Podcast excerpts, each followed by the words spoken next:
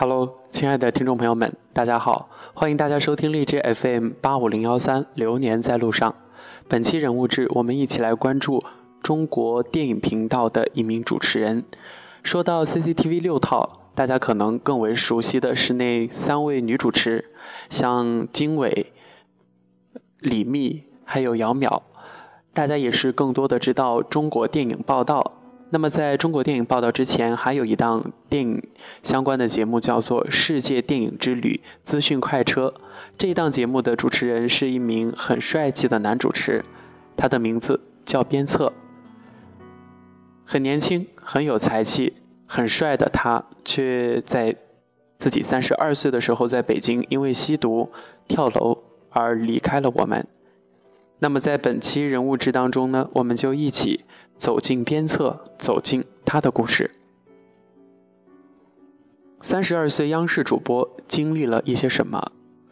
差一点去汽车厂当工人的鞭策，在一九八三年二月，出生于吉林长春的普通工人家庭。年轻的妈妈在鞭策还没有出生之前就准备好了一个名字，不管是男孩还是女孩，都叫他边宁。宁是安宁的宁，也就是希望他一辈子都能够安宁。在上幼儿园之后，妈妈给他改了名字，改为鞭策，因为担心之前的那个名字过于老实，容易被小朋友们欺负。虽然换了长沙话为调侃的名字，但是小鞭策一点都不调皮，反而十分的听话，也很出色。从小学到中学，他都是一直担任班长、学习委员等等班干部。也是学生当中的佼佼者，是老师的好帮手。鞭策喜欢担任班干部，开班会向老师汇报，这些都锻炼了他张罗场面的能力。一九九九年，初中毕业的鞭策听到吉林人民广播电台东亚音乐台招电台主持的信息，喜欢听广播的他就积极的报名了。刚十六岁的他。以一手优于同龄人的作文杀到最后关卡，得知要交五十块钱的费用，他就准备放弃了。当时进汽修学技工也是一个不错的选择，妈妈支持并鼓励他。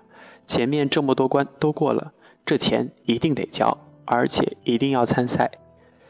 从此，技校就少了一名技工学员，而少年鞭策却重拾梦想。二零零二年的时候，鞭策当时想考飞行员，身体五官都通过了，只不过是脊椎距标准有一些微差，于是就被淘汰掉。后来高考分数过了报考学校的投档线，也没有通知书下来，只能够花钱上。但是当时家里的条件有限，他觉得花这个钱没有意义，于是就决定去复读一年。说句题外话，其实复读真的很考验一个人，要有意志、有耐力，还要很勤奋。每一年通过复读上名校的学生很多，但是通过复读依旧考得不理想的人也是不在少数。好，我们回到正题。鞭策第二年高考之后，他就去了浙江传媒学院，而且学的是播音与主持专业。就这样，鞭策阴差阳错的朝着主持人的轨道前进着。如果说当初没有交那五十块钱，可能他不会接触到做主持，而他的一生呢，也就是汽车厂的一名工人而已。曾经，青涩的他也做过一天没有观众的主持。上大学那年，鞭策突然成了一个默默无闻的人。考上艺术类这种院校的播音主持专业的学生，在中学的时候都是很活跃的。鞭策刚来到杭州的时候，有些不适应气候，急性气管炎犯了，发烧、咳嗽，一个多月的时间里，老师见他都是病殃殃的样子，就什么都没有让他做。等到他病好之后，系里的一些干部职位都一个萝卜一个坑，一个坑一个萝卜填，所以他就什么都没有得到。开学没多久，鞭策的钱包丢了，生活费全部都没了。刚好有一个师哥找到他说：“这儿有一个广告，听说你的牙不错，特别爱笑，你去试试吧。”鞭策欣然答应了。被问要价的时候呢，他说：“钱包里边正好丢了七百块，那就七百块吧。”师哥说：“行，但是得分他一半儿，拿七百的话得给师兄四百。”就这样，第一次拍广告的鞭策被惊记了一下。广告拍完之后，他也不知道广告到底在哪儿播，等了好久，问他们，他们说你自己去找找吧。后来，边策才发现，原来是在中央一台新闻联播之后，是一个大广告。想想自己刚上大学就拍广告，其实鞭策心里边觉得挺满足、挺美。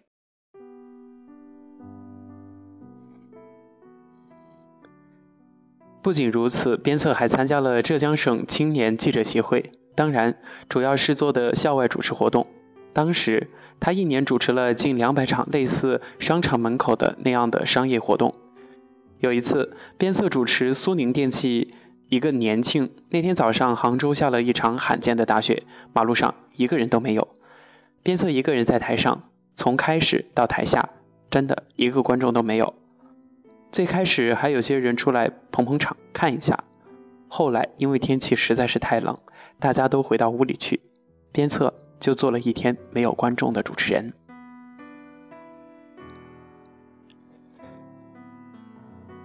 其实不管学的什么专业。读的什么大学，从哪儿毕业，或者在哪儿工作，最终都会进入到社会这所大学。二零零四年，边策就参加了深圳卫视的《青春之星》主持人选拔活动，最后进了全国十二强。二零零五年，湖南卫视风风火火的一年，李宇春被选为超级女声的冠军，他们马上推出闪亮新主播。鞭策在看到电视上的宣传之后，就准备。要参加，刚开始的时候，鞭策参加每一场比赛都是抱着玩的心态去的，因为学的就是这个专业，他也没多想，全当是一种锻炼。但是当他逐渐从全国走向海选，从海选走向二十强，然后是十强、九强、八强、七强，冠军就在眼前，他当然是非常想要尝试一下。在。二零零六年元旦那期闪亮新主播的节目，湖南卫视的节目组把五强的妈妈们都找了过去。鞭策妈妈刚开始不准备过去，当时他爸在做化疗，家里边缺人照顾。后来编导还是请了过去。在鞭策止步全国五强之后，他还不知道爸爸生病。就在鞭策他刚进全国总决赛的时候，外公就去世了，没有人告诉他。在外公去世了十八天之后。爸爸被查出胃癌晚期，又没有人告诉他。比赛的时候，别人的家长每天都给他们打一个电话，告诉他们该怎么做。鞭策几乎是一个礼拜才等到妈妈的一个电话。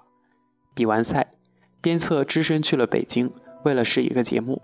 试完后就快要过年了，已经订不到回长春的火车票。大年三十的晚上，他才赶回家，才知道外公去世了。接着。他偷着翻看病历，才知道爸爸得了肺癌。当晚，边策哭着问爸妈到底是怎么回事儿，他们俩都哭得很厉害。爸爸告诉边策说：“不要让他再操这个心。”就没有告诉他。边策深知，即使进了全国五强，那种安慰也微乎其微。爸爸走时，仍然在为他的未来操着心，这也成为他最大的遗憾。如果把社会比作一所大学，家庭就是一个课堂。正是这样一个课堂，磨砺出了更加锋锐的鞭策。CCTV 六电影频道主持人，告别闪亮新主播的舞台，鞭策婉拒了湖南台的橄榄枝，他更想待在杭州。刚开始他准备签浙江台，但是面对家里的变故，他需要寻找一份薪水更高的工作。正好北京有试镜的机会，他就去到北京。在北京的娱乐公司试镜比较不错，鞭策的心里兴奋无比，终于可以帮家里一把了。有了闪亮新主播作为名气的铺垫，加上自己的亲和力和人缘在栏目还在等待的时候，导演就给他介绍了其他的活动去主持。栏目组的另一个编导又给他介绍其他的活儿，鞭策逐步扩大了自己的工作圈子。他给北京的三大电视传媒公司都做过节目。二零零八年底，鞭策进了中央电视台电影频道，成了《世界电影之旅》资讯快车栏目的主持人。经过大半年的努力，他逐渐崭露头角。阳光的外表，爽朗的微笑，他的主持成为电影频道一道新的风景线。当越来越多的人开始关注他，开始喜欢他，当他越来越成功，越来越闪亮，可是再见来的那么突然。也就是前几天，六月九号两点左右，北京警方根据工作线索，在朝阳北路将吸毒人员陈某抓获。根据陈某交代，同住该小区内的边某有重大的涉毒嫌疑。在民警敲门无果之后，进入房间，发现窗户打开状。发现边某已经坠楼身亡。据悉，边某为知名主持人，也就是边策，长春人。六月十号晚间，平安北京发布消息，确定主持人边策在京吸毒被查，并通报称，警方进入房间时，边策已经坠楼身亡。很可惜，在边策吸毒跳楼身亡之后。嗯，关注他的人很多，包括一些知名的节目主持人、演员，还有他的各种圈中好友。当然，还有很多喜欢他的观众朋友，还有网友。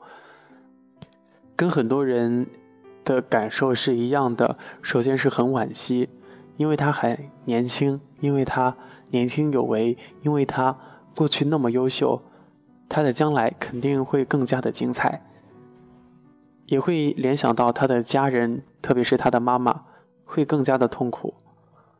嗯，希望他在另外一个世界会更阳光。其实很喜欢他。通过这期节目，想要跟大家分享的有一些感动吧，也有一些背后的故事，就像是汪涵，在他还没有成为湖南电视台。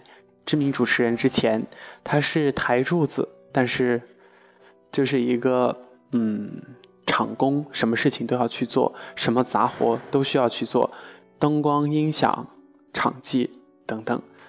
就像是董卿在还没有成为央视一姐的时候，她的节目是不落地的，也就是没有电视台是看不到的，然后也是做过一些。各种各样的工作之后，才慢慢的蜕变。鞭策也是这样，他是一个很优秀的主持人，也是一个很阳光的大男孩只是觉得很惋惜，希望他在另一个世界过得很好，在另一个世界与电影作伴。好吧，亲爱的听友们，咱们本期节目有一些。